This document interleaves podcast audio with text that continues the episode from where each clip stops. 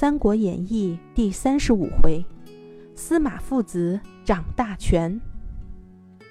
上一回合我们讲到，蜀国的丞相诸葛亮病死了。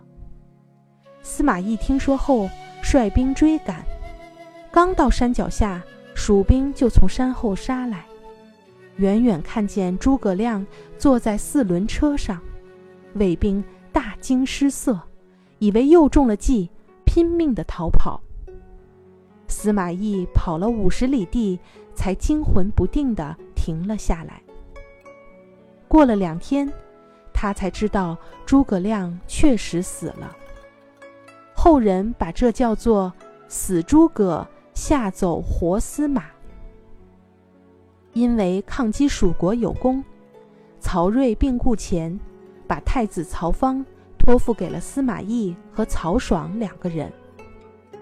曹爽是曹真的儿子，他觉得自己的父亲是被司马懿气死的，所以想方设法夺了司马懿的兵权。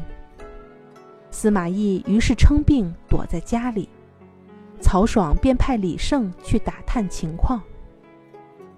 李胜到了司马懿的府上，看见他披头散发的躺在床上。坐一下都需要两个婢女搀扶。李胜和他说话，司马懿也故意回答的不着边际。李胜皱着眉头说：“太傅怎么病成了这样？”侍从回答：“太傅耳聋了。”这时，司马懿指指自己的嘴巴，让人送来一碗汤。刚喝一口，就大声咳嗽起来，汤水洒了一身。司马懿故意哽咽着说：“我活不了多久了，请你转告大将军，一定要多多照顾我的两个儿子。”说完，就倒在床上，大口喘着粗气。等李胜离开。司马懿立刻坐了起来，对两个儿子说：“曹爽不会猜忌我了，我们可以采取行动了。”曹爽听说司马懿病重，果然眉开眼笑，邀请曹芳出城打猎。他刚出城，司马懿就带人到后宫，对太后说：“曹爽依仗权势，祸乱国家。”请太后降旨问罪。太后心中害怕，就答应了。司马懿于是污蔑曹爽谋反，灭掉了他三族。曹芳封司马懿为丞相，从此司马氏父子三人掌握了魏国的大权。姜维见魏国内乱，趁机北伐，但却被打败了。又过了十年，司马懿病故，曹芳封他的长子司马师为大将军，掌管军国大事；次子司马昭为骠骑上将军。这时，东吴的孙权也已经去世，孙亮继承帝位，封诸葛瑾的儿子诸葛恪为太傅。诸葛恪便约姜维一起攻打曹魏。第二年，他们分别起兵，司马师便令司马昭为大都督，防御蜀兵。姜维用计将司马昭困在了铁笼山上，发誓要活捉司马昭。但本来被他请来帮忙的羌王投降了魏国，姜维被羌兵和魏兵夹击，落败而逃。因为走得慌忙。姜维手中只剩下一副弓箭。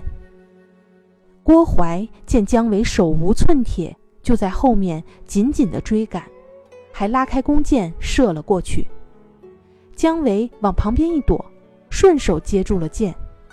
等郭淮追近了，姜维用尽全身力气将箭射了出去，一箭便把郭淮射落马下，血流不止而死。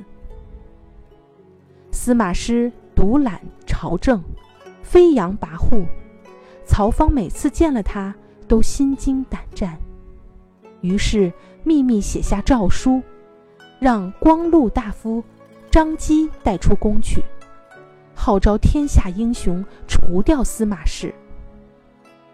但诏书被司马师搜出，他杀了张基等人，还闯进宫中，杀死了张姬的女儿张皇后，废掉了曹芳，立了高贵相公曹髦为皇帝。第二年，司马师病死，司马昭被封为大将军，掌管朝政。今天的故事讲完了。司马懿也是个乱世英雄，在民间，他的绰号是种虎，也有人说他是阴谋家。但无论如何，他的隐忍和智慧也是令人佩服的。面对诸葛亮的羞辱，他冷静处置，没有中计；面对曹爽的排挤，他通过装病给自己争取到了机会。从他的身上。我们可以学到不放弃、不冲动、不蛮干。很多时候，做成一件事情，最靠得住的就是这种坚韧不拔的毅力。